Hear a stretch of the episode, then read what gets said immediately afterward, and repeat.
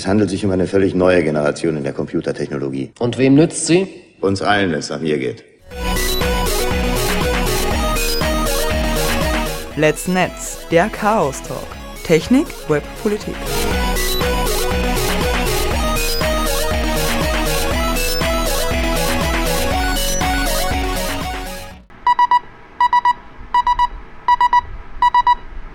sbg.chaostreff.at Willkommen bei Let's Netz. Technik, Web, Politik. Ähm, heute geht es um ein komplett analoges Thema, um solidarische Landwirtschaft nämlich. Äh, aber dazu gleich mehr, denn erstmal die Hausmeisterei. Ihr ist wie immer auf der Radiofabrik auf FM 107,5 und 97,3 sowie natürlich im Stream unter radiofabrik.at. Diese Sendung ist auch wieder vorproduziert.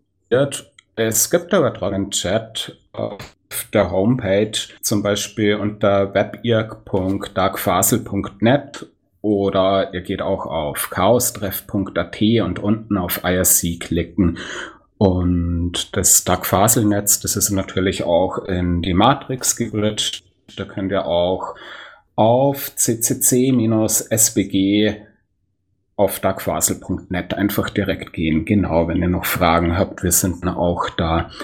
Ja. Genau, Habe ich was vergessen?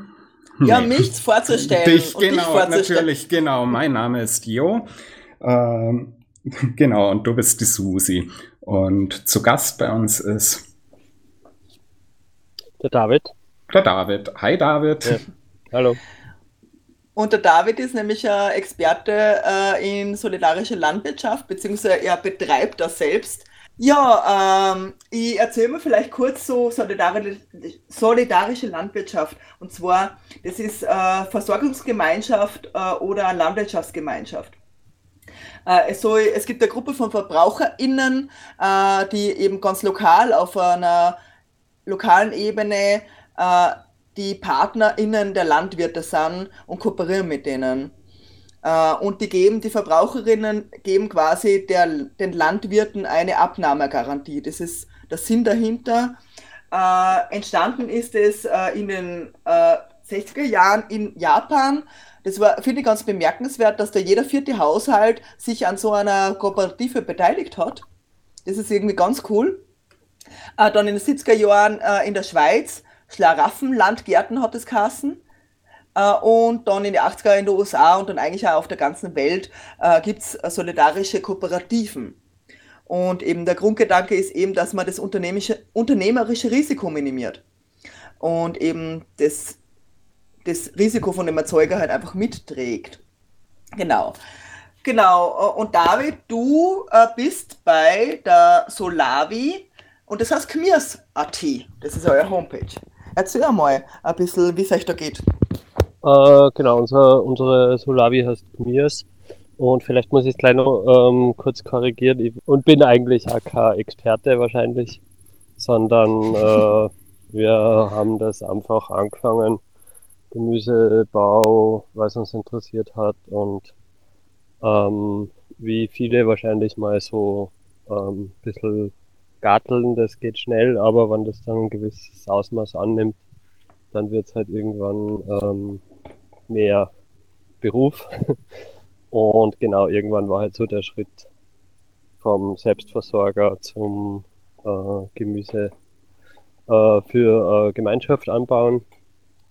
Und den Schritt haben wir letztes Jahr wirklich gegangen, dann mit einer kleinen Gruppe. Ähm, und so vorbereitet haben wir das seit 2017. Äh, wir sind zu, wir sind vier Leute, die sozusagen die, den gärtnerischen Betrieb machen und haben heuer 40 Ernteteiler. Also 40 Ernteanteile, hinter denen sie dann natürlich teilweise auch mehr Leute verstecken. Ähm, das heißt, diese, das sind die, das sind sozusagen unsere Mitglieder und von denen bekommt jeder ein Vierzigstel unserer Ernte. Und die teilen sie auch solidarisch die Finanzierung von unserem Betrieb. Also das mhm. ist das, Grund, das Grundprinzip von solidarischer Landwirtschaft eigentlich. ähm, dass sozusagen die, die Kosten des Betriebes solidarisch von einer Gemeinschaft von Konsumenten getragen werden. Und wie das dann im Detail ähm, ausgestaltet ist, ist extrem vielfältig. Also es gibt äh, solidarische Landwirtschaften, die sind stark von die von den Konsumenten getragen und ähm, organisiert, bis hin zu bis hin zu ähm, dass äh, äh, äh, Mitarbeiter verpflichtend ist. Das ist bei uns zum Beispiel nicht so. Also wir sind, ähm, bei uns ist das nur freiwillig möglich.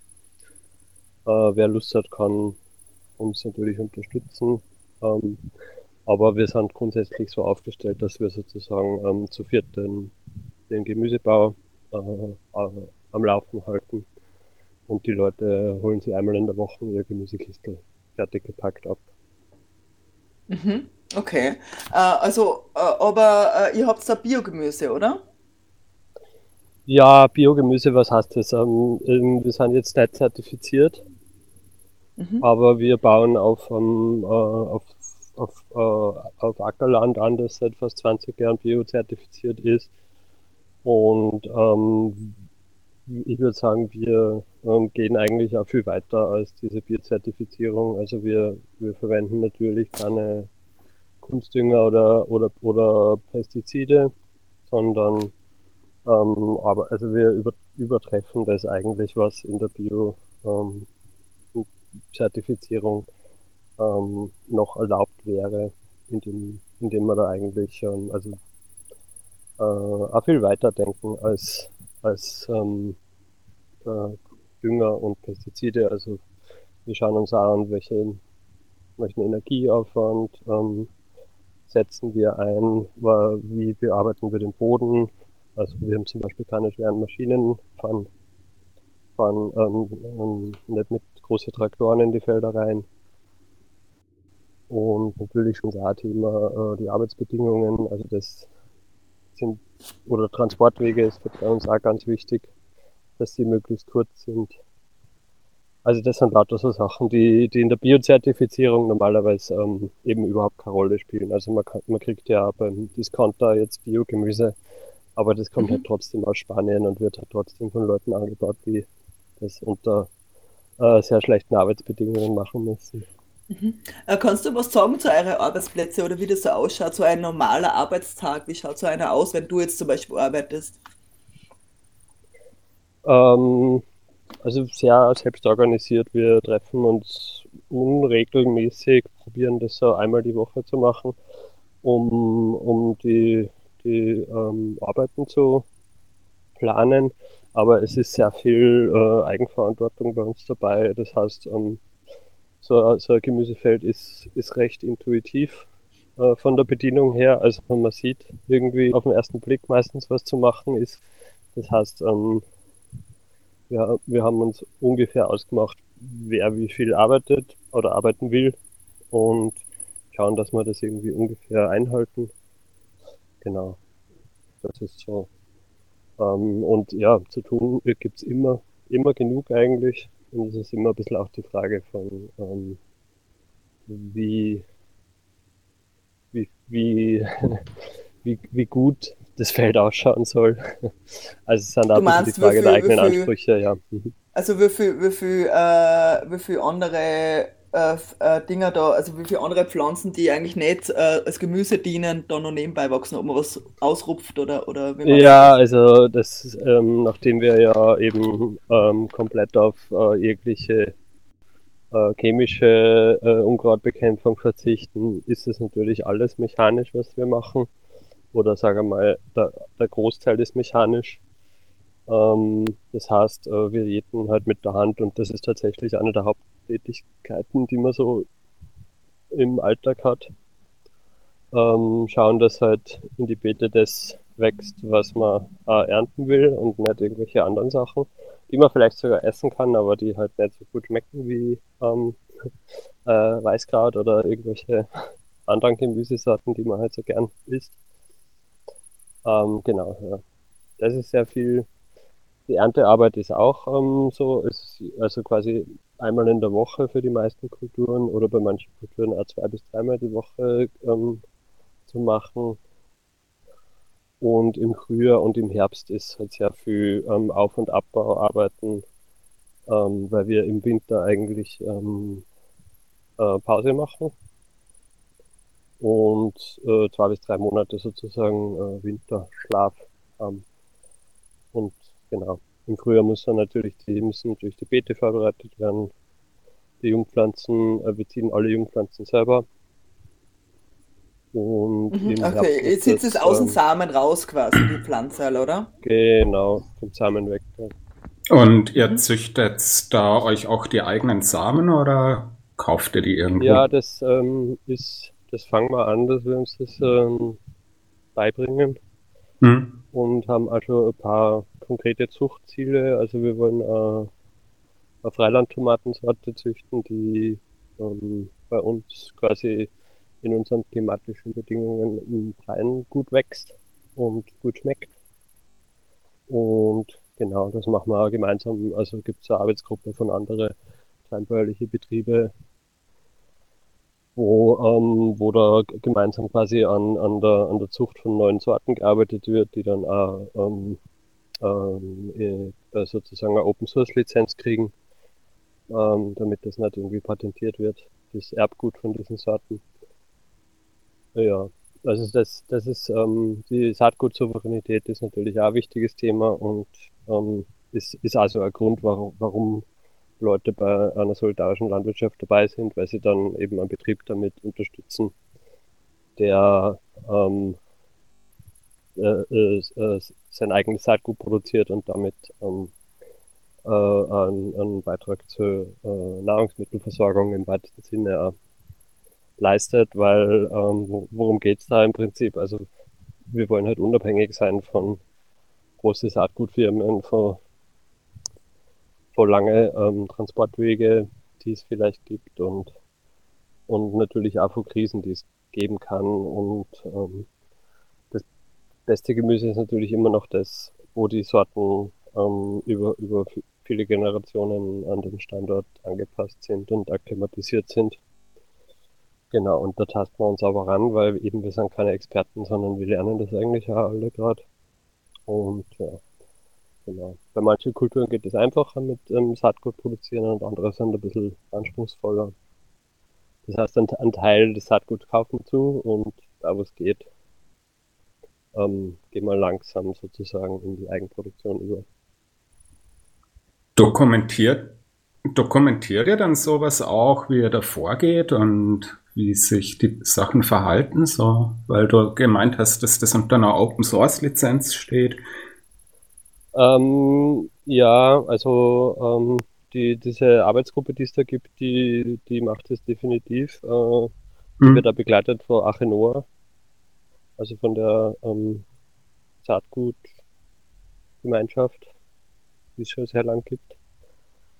Ähm, und äh, genau, also da ist auch dezidiertes Ziel, äh, ein Saatgut äh, schon auch für den, für den kommerziellen, ähm, für kommerzielle Verwendung zu produzieren, aber das ähm, wird sozusagen dann, da gibt es eine äh, Saatgut Open Source Lizenz, unter der das dann steht, so dass, so dass sie das niemand, ähm, kein, kein Konzern sichern kann irgendwann. Mhm. Sondern das wird, das wird sozusagen immer ähm, frei verfügbar sein. Es, es ist eh ähnlich, ich finde es eh ganz interessant, weil es sehr ähnlich sich verhält wie ähm, Software. Mhm. Ähm, und das, was wir im Prinzip machen, ist, wir forken von ähm, schon bestehenden Saatgut quasi unsere eigenen Versionen weg mhm. Und bauen die halt um, je nachdem, was wir halt wollen. Also uns, eins von unseren Ziele ist halt eben eine eine Freiland-Soßentomate ähm, zu kreieren und da arbeiten wir jetzt gerade von einer bestehenden Freilandtomate, die Resistenz gegen äh, viele Krankheiten ist. Mhm.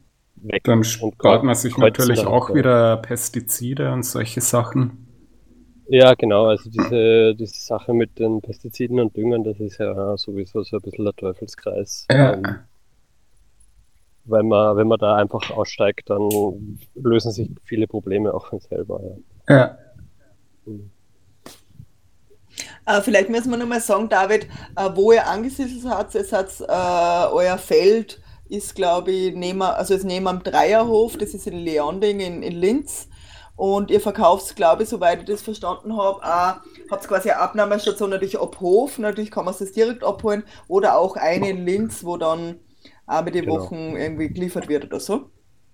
Genau. Also leider alle Leute, die jetzt on, on air hören, ihr könnt nur das bestellen, wenn ihr in der Nähe von Linz wohnt, weil sonst wäre der Anfahrtsweg halt zu lang. Ich denke, wir haben auch viele deutsche HörerInnen und äh, ich habe aber heute ein bisschen recherchiert und es gibt wahnsinnig viele Kooperativen äh, in, in Deutschland auch. Und vielleicht findet man da auch, wenn man sowas, wenn man da dabei sein will und jetzt auf den Geschmack kommen ist von tollen Biogemüse, äh, vielleicht auch eine Kooperative, die, die in eurer Nähe ist. Jetzt ja, ich nochmal ja, das würde ich auch auf jeden Fall empfehlen. Es gibt eine tolle Seite, die heißt, glaube ich, wenn ich mich richtig erinnere, ernte-teilen.org. Das ist, äh, äh, da ist dann eine Karte, wo man quasi, ich glaube, Deutschland, Österreich, Schweiz, deutschsprachiger Raum, ähm, solidarische Landwirtschaften und Gemüsekistelvertrieb und so ähm, schon recht übersichtlich sieht. Und es gibt nämlich wirklich viel und es wird auch viel neu gegründet.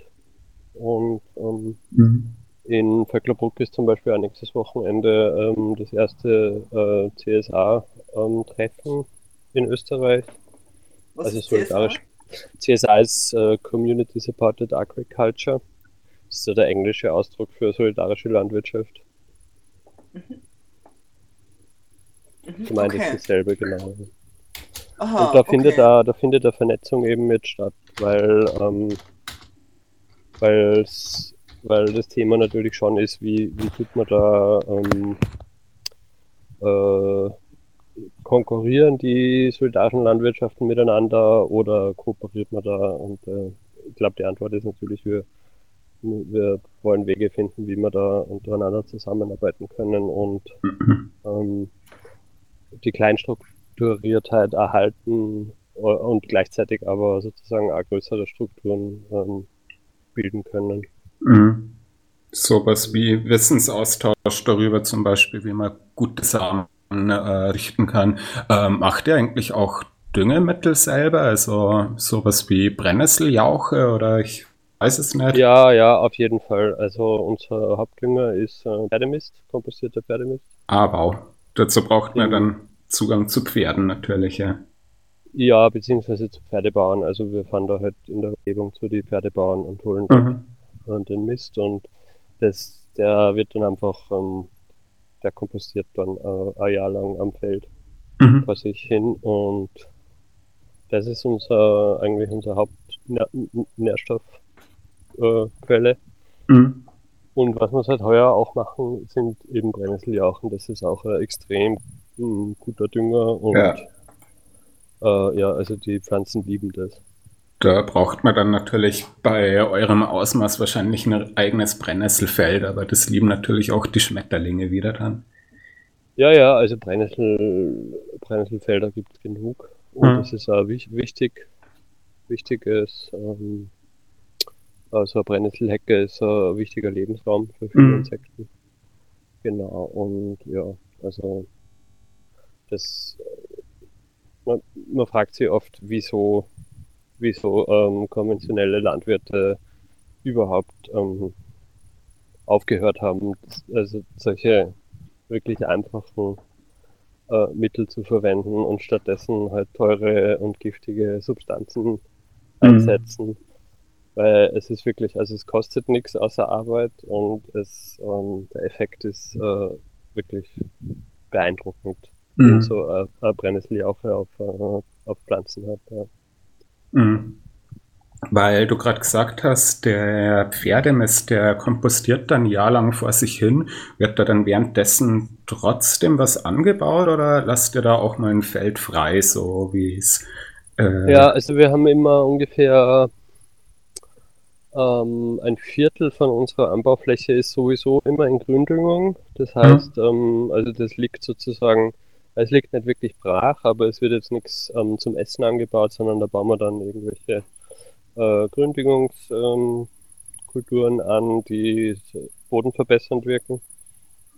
Und ähm, auf der Fläche haben wir den Kompost liegen. Das heißt, der düngt dann sozusagen auch den, den Boden von, ähm, von diesen Beeten, die dann gerade nicht bearbeitet werden, äh, vor und im Jahr darauf kommen dann die stark zehrenden Kulturen dorthin.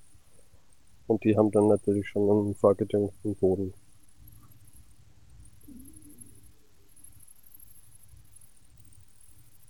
Genau. Also ihr habt ja so eine Anbau, also so eine Folge von, äh, dass das Feld wieder regenerieren ja. kann und so weiter. So oder? in die Richtung Dreifelderwirtschaft oder sowas. Äh, ja, wir haben eine Achtfelderwirtschaft, also haben wir acht, achtjährige Fruchtfolge. Und äh, genau, das ist ähm, es gibt es gibt Sachen wie zum Beispiel Karotten und auch Kohl, die Kohlarten da will man eigentlich ähm, mindestens vier Jahre danach nicht nochmal cool, also verwandte äh, Gemüse am selben Ort anbauen, eben wegen, wegen ähm, Schädlingen und Krankheiten. Ja. Und Schädlinge sind natürlich schon ein Thema, also die gibt's und die werden auch durch den Klimawandel oft begünstigt. Und ähm, wir müssen da natürlich dann irgendwelche Antworten auch drauf finden, weil sonst fressen die halt das Gemüse, bevor es geerntet werden kann. Genau. Und ganz, ähm, also ganz befriedigende Antworten gibt es halt nicht immer. Also zum Beispiel die Kohlarten, die schützen wir mit einem Kulturschutznetz. Das ist halt aus Plastik. Aber ist sozusagen das kleinere Übel. Weil die Alternative wäre, dass man halt irgend so ähm, Breitbandpestizide oder so verwendet, die dann äh, alle nützlichen Insekten mittöten. Ja, klar. Ja. Und ähm, genau, das, das, das Kulturschutznetz, das wird einfach am Anfang der Saison äh, auf die, auf die ähm, Pflanzen, über die Pflanzen drüber dann und ist im Prinzip eigentlich nur eine physische Barriere. Genau, das ist recht engmaschig, da kommt dann nichts rein.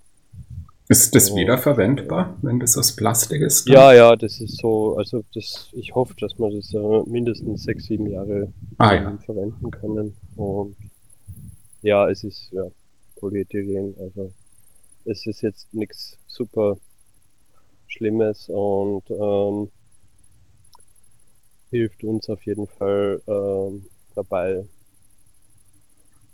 die, äh, die, die nützlichen Insekten ähm, zu beschützen. Mhm. Äh, ich möchte nur wissen, David, habt ihr irgendwas an so Technik, Equipment, also so sie automatische Wasserspender oder ja, also irgendwelche Richten? Hm. Ähm, ja, also wir haben einen Folientunnel, der ist, äh, der ist, der hat quasi eine Klimasteuerung und, äh, und ein Bewässerungscomputer. Ähm, also dass sozusagen die, die Temperatur und die Bewässerung ähm, automatisch äh, geregelt ist. Äh, das muss, muss man fast so machen im Folientunnel, außer man will, das, äh, man will mehr Arbeit haben. ähm, und ähm, im Feld haben wir äh, fast ausschließlich Handgeräte. Ähm, teilweise, teilweise wirklich die, dasselbe wie schon, also seit Jahrhunderten, irgendwelche äh, Hacken, Schaufeln, Gabeln. Und teilweise gibt es aber schon auch ähm, äh, modernere Entwicklungen. Da hat sich ja in den letzten Jahren recht viel getan, ähm, wo äh, sozusagen junge, jüngere Leute nachkommen sind und ähm, äh, einfach ein bisschen, mit ein bisschen Kreativität äh, zum Beispiel einen Tilter gebaut haben. Der, das ist eine Handfräse, die mit einem Akkuschrauber läuft und die verwenden wir halt zum, zum, zum Bearbeiten von kleineren Beete. Also zum Umgraben sozusagen und ähm, ja. Also beim Folientunnel zum Beispiel ersetzt das im Prinzip den, den Traktor.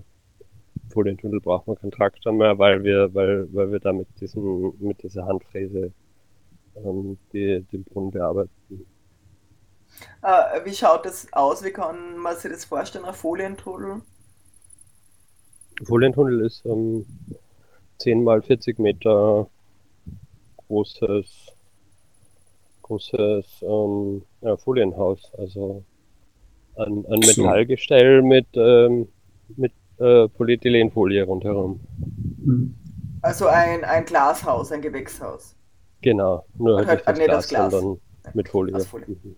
Ja. Ah, okay. Ich dachte, Susi, du fragst, wie dieses Gerät aussieht, weil unter dem Ach so, kann ich mir nicht so wirklich was vorstellen. Ja, also, weil, wissen, ne? Weil, weil, wenn du sagst, das wird mit einem Akkuschrauber betrieben, der ist ja nicht gerade groß, aber Genau, ja. Ähm, ist, also so bra braucht, braucht man auch einen, einen, schon einen, einen gescheiten Akkuschrauber. mhm. Und ähm, es geht jetzt auch nicht, dass man da hektarweise irgendwie den Acker umpflügt damit, sondern das ist halt so, es ist halt eigentlich für, für uns ganz praktisch, weil wir ähm, schauen, dass wir auf möglichst kleiner Fläche möglichst viel produzieren und wir machen zum Beispiel im selben Beet mehrere Sätze jedes Jahr und ähm, haben eigentlich fast nirgends ähm, so längere Zeiten, wo die Beete leer sind. Mhm. Und ähm, nachdem, also da, da sind halt so Geräte praktisch, wo man dann einmal im Beet zwischen, zwischen mehreren anderen Sätzen schnell ein paar Meter irgendwie ähm, das Beet neu anlegen kann, um da wieder was Neues reinzusetzen. Du Mhm. kommst ja mit, mit einem großen, also mit einer großen Maschine kommst du ja dann unterm Jahr nicht mehr rein Ja. in die Beete. Sondern in der konventionellen Landwirtschaft ist es halt dann so, du tust einmal am, am Ende vom Jahr tust du das alles umpflügen. Am Anfang vom Jahr tust es dann ähm, nochmal gruppern oder irgendwie ähm, wieder quasi großflächig bearbeiten. Dann pflanzt da deine Reihen rein und das wird dann alles zur gleichen Zeit ungefähr geerntet. Und genau, und dann liegt es wieder brach für den Rest vom Jahr oder kommt der Gründüngung drauf oder so. Das heißt, du hast eine relativ großflächige ähm, Bearbeitung und äh, auch die Abstände zwischen den, zwischen den einzelnen Gemüsereihen sind relativ groß, weil der Traktorreifen ja reinpassen Ja. muss. Und nachdem wir ähm, keinen Traktorreifen haben, der da reinpassen muss, können wir viel engere Abstände machen zwischen die Gemüsereihen. Also das heißt, wir machen ähm, da, wo im, im konventionellen Landbau eine Karottenreihe steht, machen wir drei oder vier und brauchen deswegen auch viel weniger Platz und viel weniger Felder. Hat das Gerät Räder dann auch oder? Na, das ist ähm, sozusagen eine, ähm, wie sagt man da, ähm, so eine Art Walze mit, äh, mit Dornen, Mhm. also eine, eine Fräse, eine Erdfräse. Und die bewegt sich durch die, durch die Fräse fort, durch die Bewegung von der Fräse. Und man, also hat ein Holzgestell, also man fährt es im Prinzip wie ein Rasenmäher ohne, ohne, ohne Räder. Mhm, aber die Walze, die durch in Fahrtrichtung ist, ist so wie sich die Sozusagen, Räder. ja. Ah, okay. Ja, ja. Oh. Wie groß ist das? Ähm, du kannst es tragen. Also es ist ein, ein kleiner Metallkasten mit, ähm, mit der Fräse drin und wo der Akkuschrauber draufhängt und das Holzgestell, mit dem du es quasi ähm, führst. Mhm. Und ja, äh, der Vorteil ist auch, dass, dass man mit so einer kleinen Fräse wirklich nur die obersten 5 cm vom Boden bearbeitet. Die restliche Bodenstruktur äh, erhalten bleibt, was natürlich fürs Bodenlebewesen super ist. Ah ja, super. Und wie breit ist die Spur, die man damit zurücklegt? Ähm, es ist eine 40 Zentimeter, glaube ich, also eine halbe, eine halbe Beetbreite von uns. Mhm. Das heißt, man fährt in, in, ein Beet in zwei Durchgängen durch. Mhm. Ja. Ja, wow. Und selber gebaut, wie? Äh, nicht von uns, Aber, aber ist, ist ähm, auf jeden Fall Low-Tech. Also, Mhm. wenn man so ein bisschen besserer Maschinenbauer ist, dann kann man das selber bauen. Ja. cool. Mhm. Ich möchte nur ein bisschen zu eurem Gemüse zurückkommen. Äh, kannst du nur erzählen, wie wählt ihr die Sorten aus? Äh, und welches Gemüse gibt es eigentlich? Du hast das gesagt, du hast, ihr habt mehrere Kohlsorten und mehrere Tomatensorten. Da würde ich gerne wissen, wie würzt ihr das aus und, und warum würzt ihr das aus? Was denkt ihr euch da dabei? Kannst du ein Beispiel geben zum Beispiel? Ähm, ja, also es gibt natürlich Kataloge von den Saatgutherstellern, also die, die man als Inspirationsquelle äh, nutzen kann. Und dann gibt es ähm, die Erfahrung. Das heißt, wir haben so ähm, bestimmte Sorten, die machen wir jedes Jahr, weil die Erfahrung ist, dass sie sehr gute Ergebnisse äh, liefern oder besonders gut schmecken oder andere Eigenschaften haben, die ähm, die, die Abnehmer von uns äh, schätzen. Und dann probieren wir aber jedes Jahr auch wieder neue Sorten aus. Also es wird ja, es, es wird ja laufend gezüchtet und es kommen neue Sorten raus. Die, ähm, es, es wird, ähm, was weiß ich, altes Saatgut, so Sortenraritäten kommen wieder, werden wieder ähm, nachge, nachgebaut.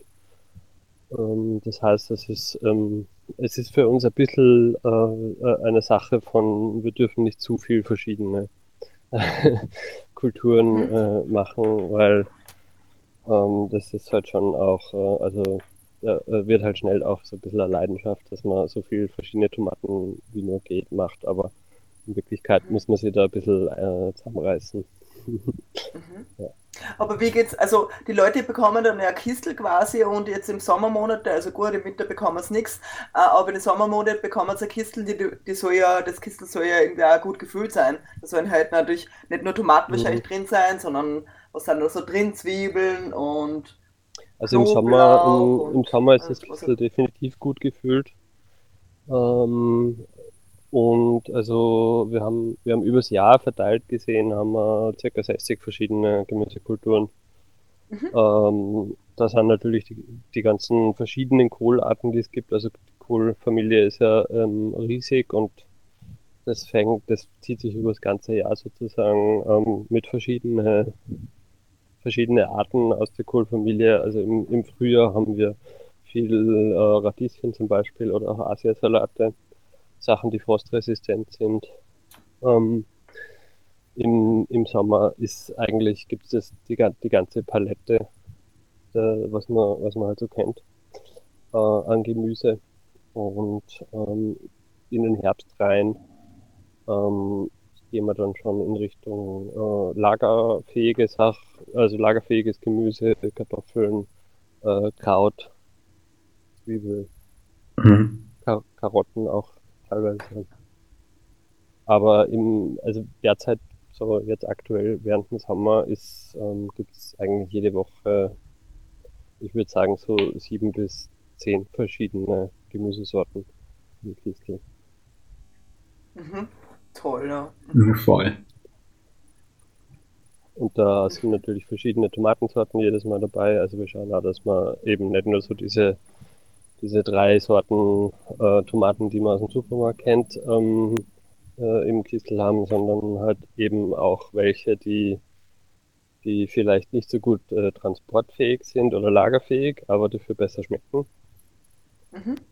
Weil, das ist ja der große Vorteil, wenn man keine, keine so Lagergeschichten hat, oder? Weil der Supermarkt, ich meine, ich weiß nur das Beispiel genau, ja. von, dieser, von dieser tollen Erdbeere, ich weiß nicht, ob ihr Obst auch habt, aber da gibt es ja diese Mitze Schindler Erdbeere, das ist so eine DDR-Sorte, eine ganz alte, die schmeckt mhm. wie eine Walderdbeere und ist aber ziemlich groß wie eine normale Erdbeere, also relativ groß, diese Erdbeere. Und das ist natürlich voll die geile Sorte, aber die kannst quasi nicht mehr machen, als die runterpflücken, also direkt dann essen, im Mund schieben. Ja.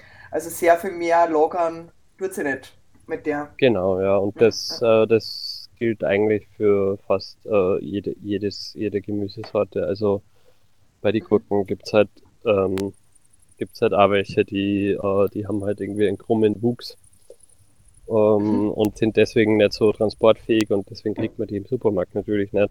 Mhm. Aber sie schmecken super und ähm, bei uns ist es nicht so tragisch, wenn die äh, Gurke krumm ist oder beziehungsweise die Leute freuen sich da sogar. Ja, klar. Ja. Mhm. Das stimmt, ja. Das ist auch noch eine Sache, ihr habt halt einfach keine Kartoffeln, die alle gleich groß sind. Das sind halt für die Kleinen und für die Großen wahrscheinlich dabei, oder? Also, ja, und das sind so, in Wirklichkeit die besten äh, Kartoffeln, die es gibt. Also, und die kriegt man, also es, es ist auch mehr Aufwand sozusagen. Wir konnten natürlich warten und äh, die größer werden lassen. Ähm, aber das sind halt dann schon so ein bisschen die Goodies, die es ähm, gibt, wenn man in einer solidarischen Landwirtschaft ähm, sich organisiert. Äh, wir können auch, ähm, also wir müssen jetzt nicht immer auf den, auf den äh, Stundenlohn pro Kilo Ertrag schauen, sondern können uns sozusagen leisten, auch ähm, Gemüsekulturen zu bauen, die, nicht, die sonst nicht wirtschaftlich wären. Mhm. Ja. Mhm. Ja, weil, okay, ihr müsst halt wahrscheinlich eine gute Mischung haben, oder? Also das genau, wir brauchen eine Balance, aber im Prinzip schauen wir ja nicht auf die einzelne Gemüsekultur, ähm, sondern wir schauen auf die Gesamtkosten, die der Betrieb im, im Jahr hat. Und das muss reinkommen sozusagen durch die Jahresbeiträge von den Mitgliedern. Und wir bieten, also bieten da durchaus auch Mitsprache an. Also die Leute können durchaus auch sagen, ja, sie hätten gern lieber irgendwelche äh, aufwendigeren ähm, Gemüse, aber dafür ein bisschen weniger Kartoffeln zum Beispiel. Mhm. Ja. Mhm.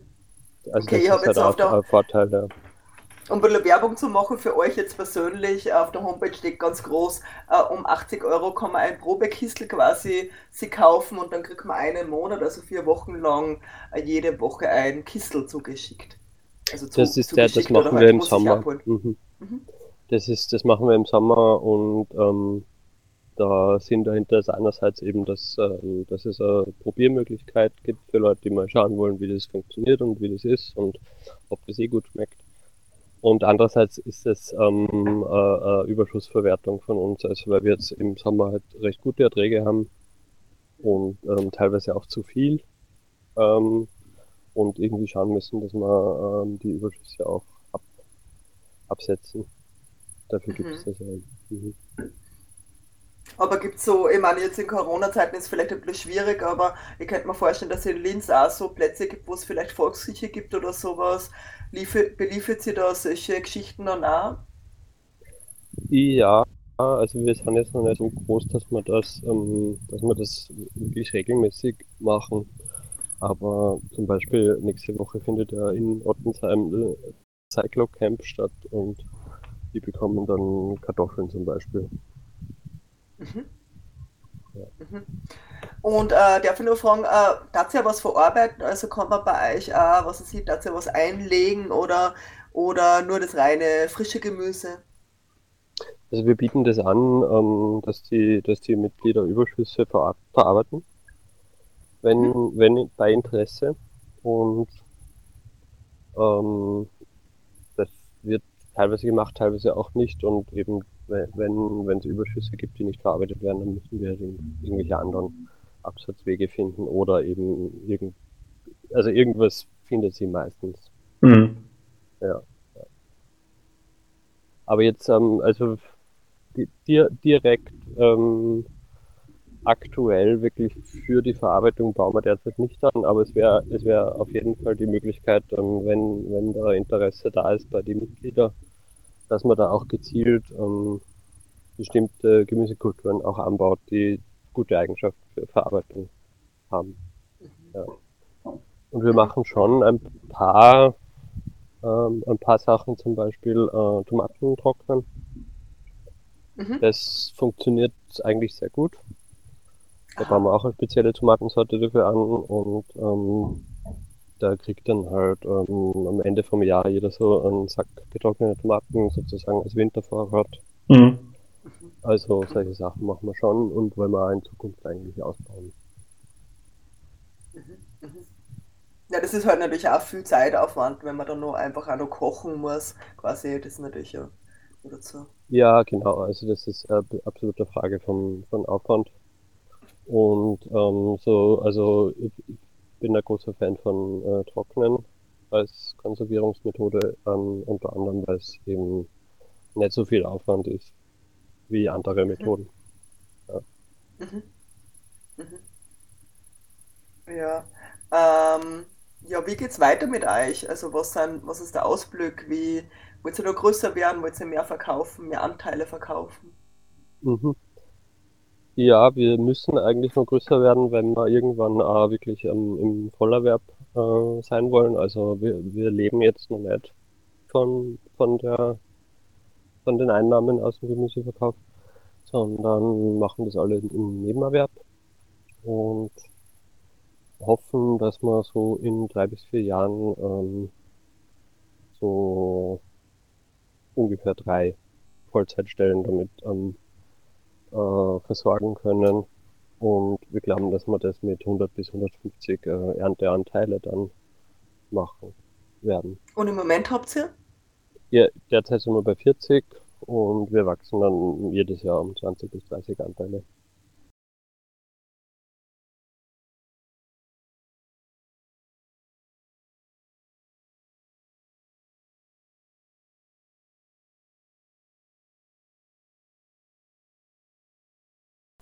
Die äh, in Hackspace gegründet werden kann, war sie ungefähr.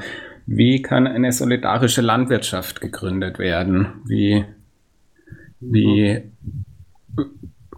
welchen Kristallisationskeim sozusagen braucht man da? Also wenn jemand selber ja. denkt, sowas machen zu wollen. Äh, ich kann jetzt eigentlich auch nur sagen, wie wir, wie wir das gemacht haben. Mhm. Wahrscheinlich gibt es äh, kein Patentrezept. Ja. Ähm, also ich, ich glaube, das Wichtigste ist, dass, dass man eine Kerngruppe hat ähm, von Leuten, die das umsetzen wollen. Mhm. Und ähm, so grob gesagt gibt es da zwei Herangehensweisen. Die eine ist, ähm, dass man aus der Konsumentenperspektive kommt mhm. und sich so ähm, Konsumenten sozusagen zusammentun und auf die Suche nach Bauern gehen, die sie ähm, äh, für solidarische Landwirtschaft gewinnen wollen.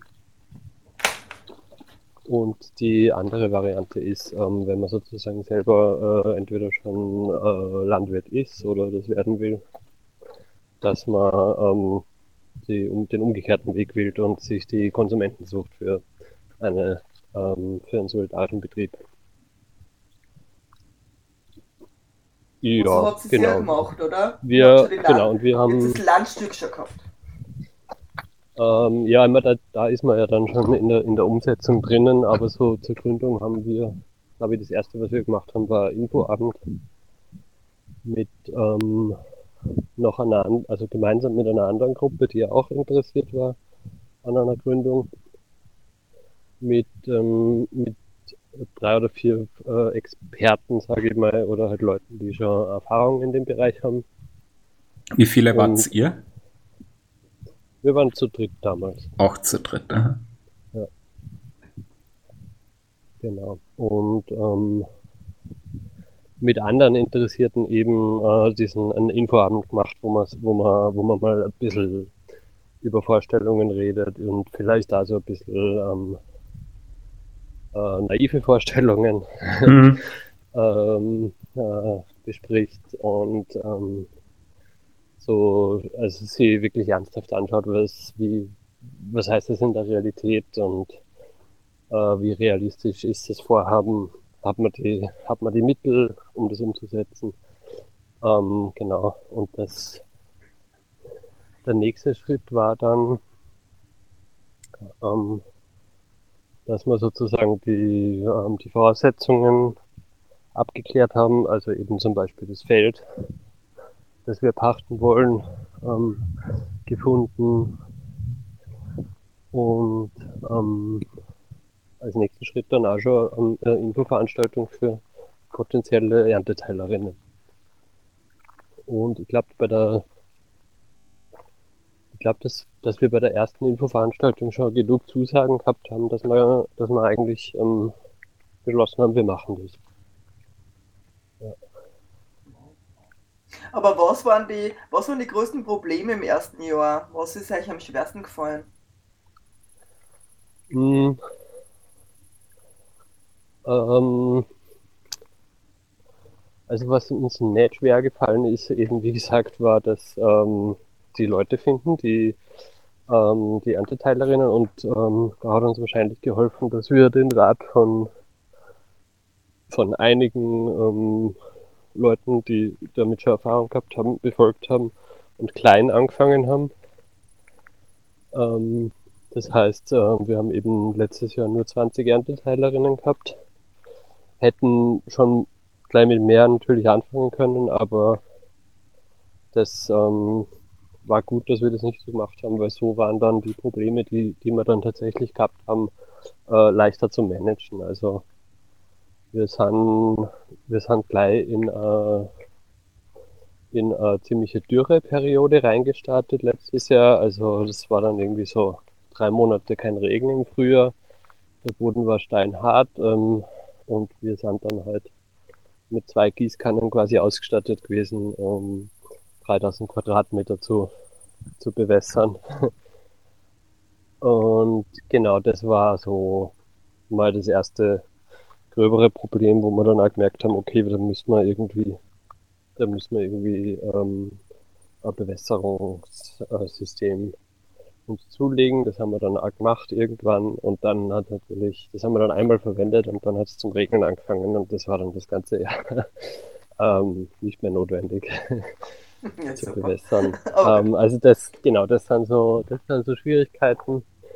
Ähm, finanziell muss man, muss man natürlich ähm, gewisse Anfangsinvestitionen irgendwie tragen. Wir, wir haben das bei uns so gemacht, dass wir die Investitionen sozusagen ähm, selber tragen, also wir äh, Gärtnerinnen. Ähm, andere solidarische Landwirtschaften machen das mit Direktkredite. Also dass man, dass die Leute, die äh, Ernteteile nehmen, sozusagen an, an einen gewissen Betrag einzahlen, von dem dann, äh, von dem dann Geräte zum Beispiel gekauft werden oder äh, die ganzen Betriebsmittel, die man braucht. Mhm. Und den dann auch wieder zurückbekommen, wenn sie austreten und jemand anderer übernimmt das sozusagen. Das, das ist eine beliebte Möglichkeit. Ähm, ich, ich, würde aber sagen, dass, die, dass, der, dass der Finanzierungsbedarf überschaubar ist im Vergleich zu, zur konventionellen Landwirtschaft. Also wir pachten unseren Grund, wir haben quasi keine Kosten für den Grund außer die ehrliche Pacht. Ähm, und ähm, haben sozusagen einmal in, in, in Werkzeug ähm, investiert, äh, das wir jetzt die nächsten Jahre verwenden können. Und der Großteil von, von den restlichen Ausgaben sind eigentlich, ist eigentlich unser Lohn. Mhm. Genau. Mhm. Uh, und wie, also darf ich noch, das ist ein bisschen eine neugierige Frage und uh, magst vielleicht nicht sagen, uh, wie geht es aus? Also geht sich das dann am Ende des Jahres null aus oder wie ist da das Ziel, dass er Gewinn macht? Oder? Nein, also das Ziel ist natürlich, dass man mit null sozusagen ähm, wirtschaftet, weil also wir machen am Anfang vom Jahr das ähm, ein Jahresbudget und äh, teilen das durch die Summe der, der Ernteteiler und die, der, der Wert, der da rauskommt, ist, ähm, ist der Richtwert, den wir bekannt geben. Also wir geben auch das Budget bekannt. Wer, wer, wer sich dafür interessiert, kann sich das auch anschauen, wie wir kalkulieren. Und ähm, dieser Richtwert dient halt zur Orientierung, wie was die Leute als Jahresbeitrag zahlen. Und wir sagen die Leute, sie sollen das auch wirklich ähm, anpassen ähm, nach oben oder nach unten, je nach, je nach eigenen Möglichkeiten. Genau, ja, und das ist interessanterweise kommt da eigentlich immer im Schnitt dann ähm, dieser, dieser Durchschnittswert auch tatsächlich raus am Schluss. Mhm.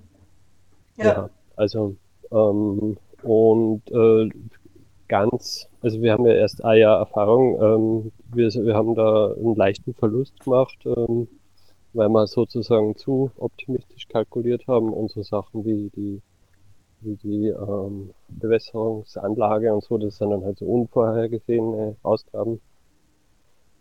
Genau, ähm, das heißt, und, und, wir, und wir haben halt da keine, ähm,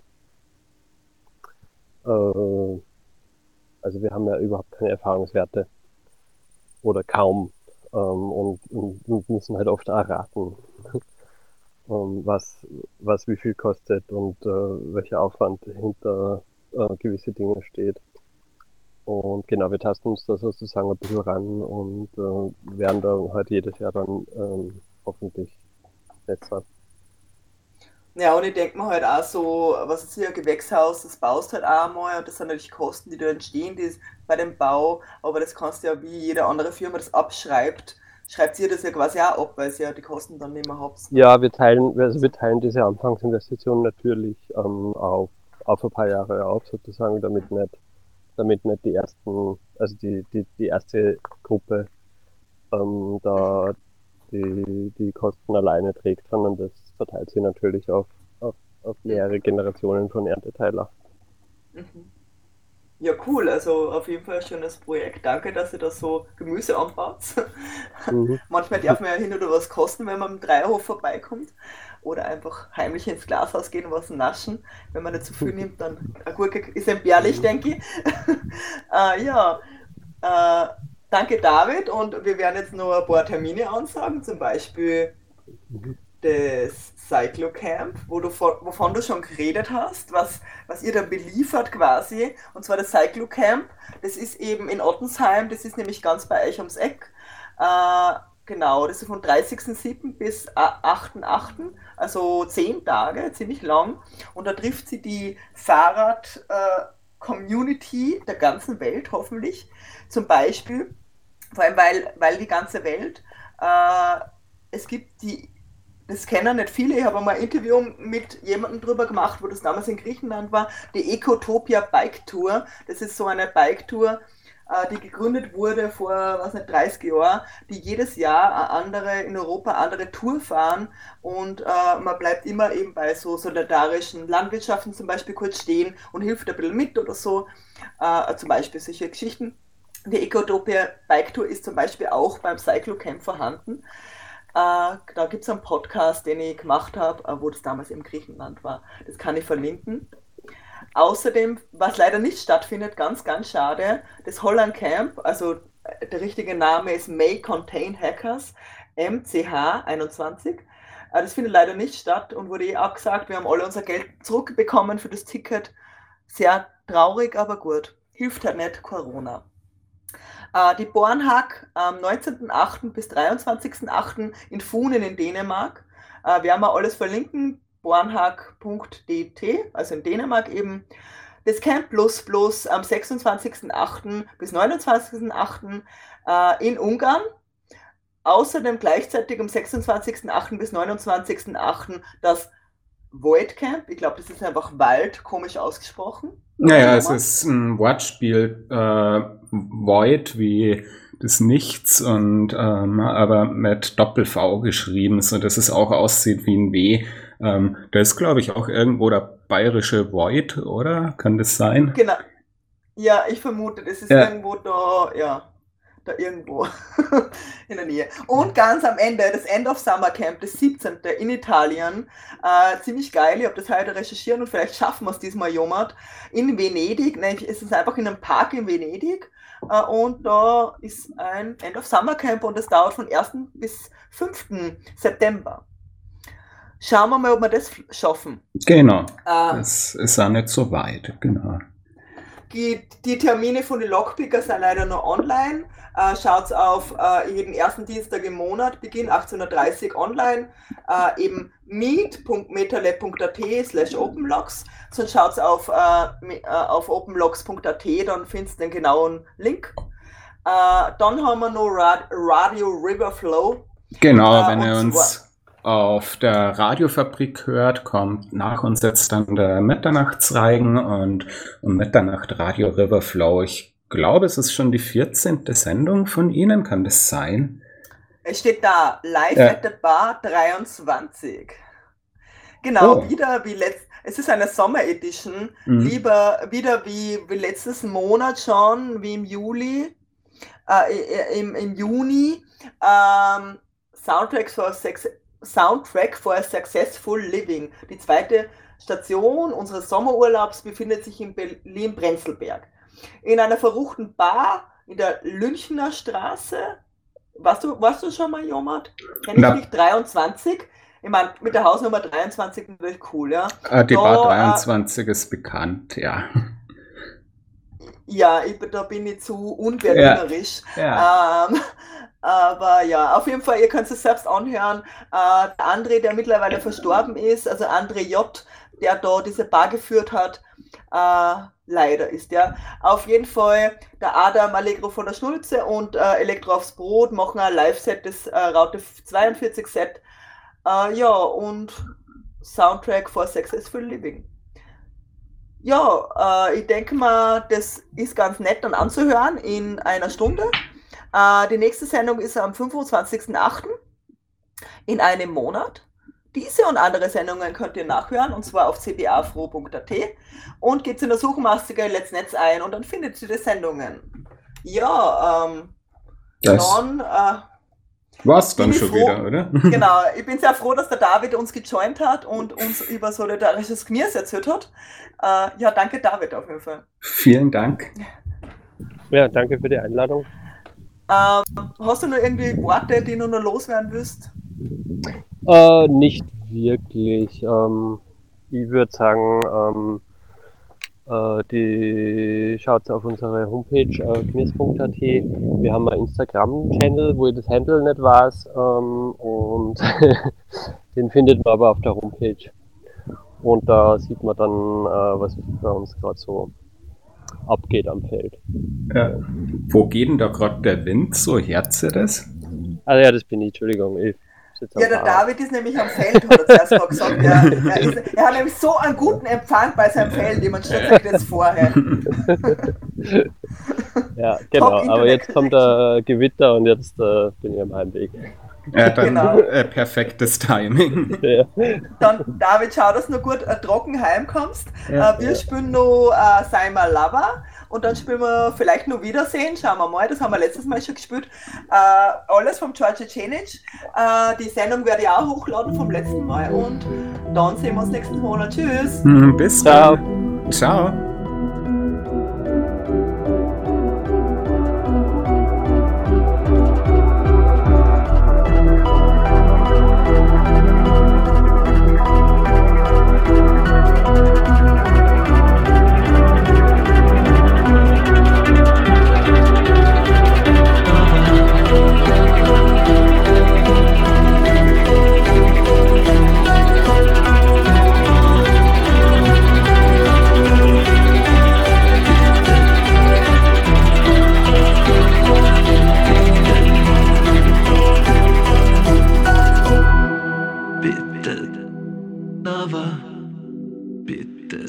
mein Lover.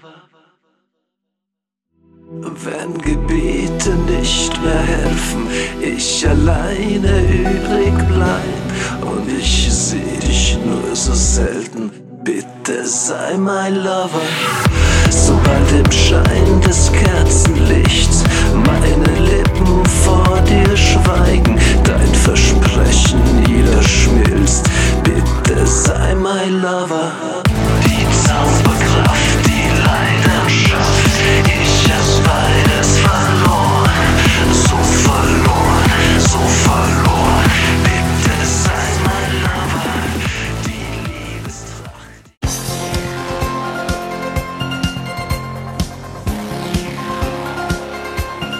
Sendung der Let's Netzgemeinde. Der Chaos Talk. Technik, Web, Politik.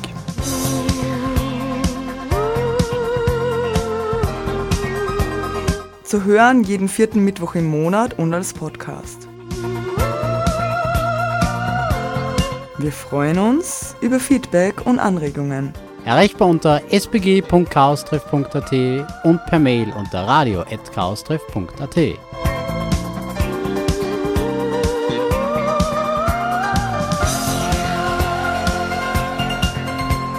Beschwerden und Beschimpfungen schicken Sie bitte an spam spam beautifulspam at gmail.com.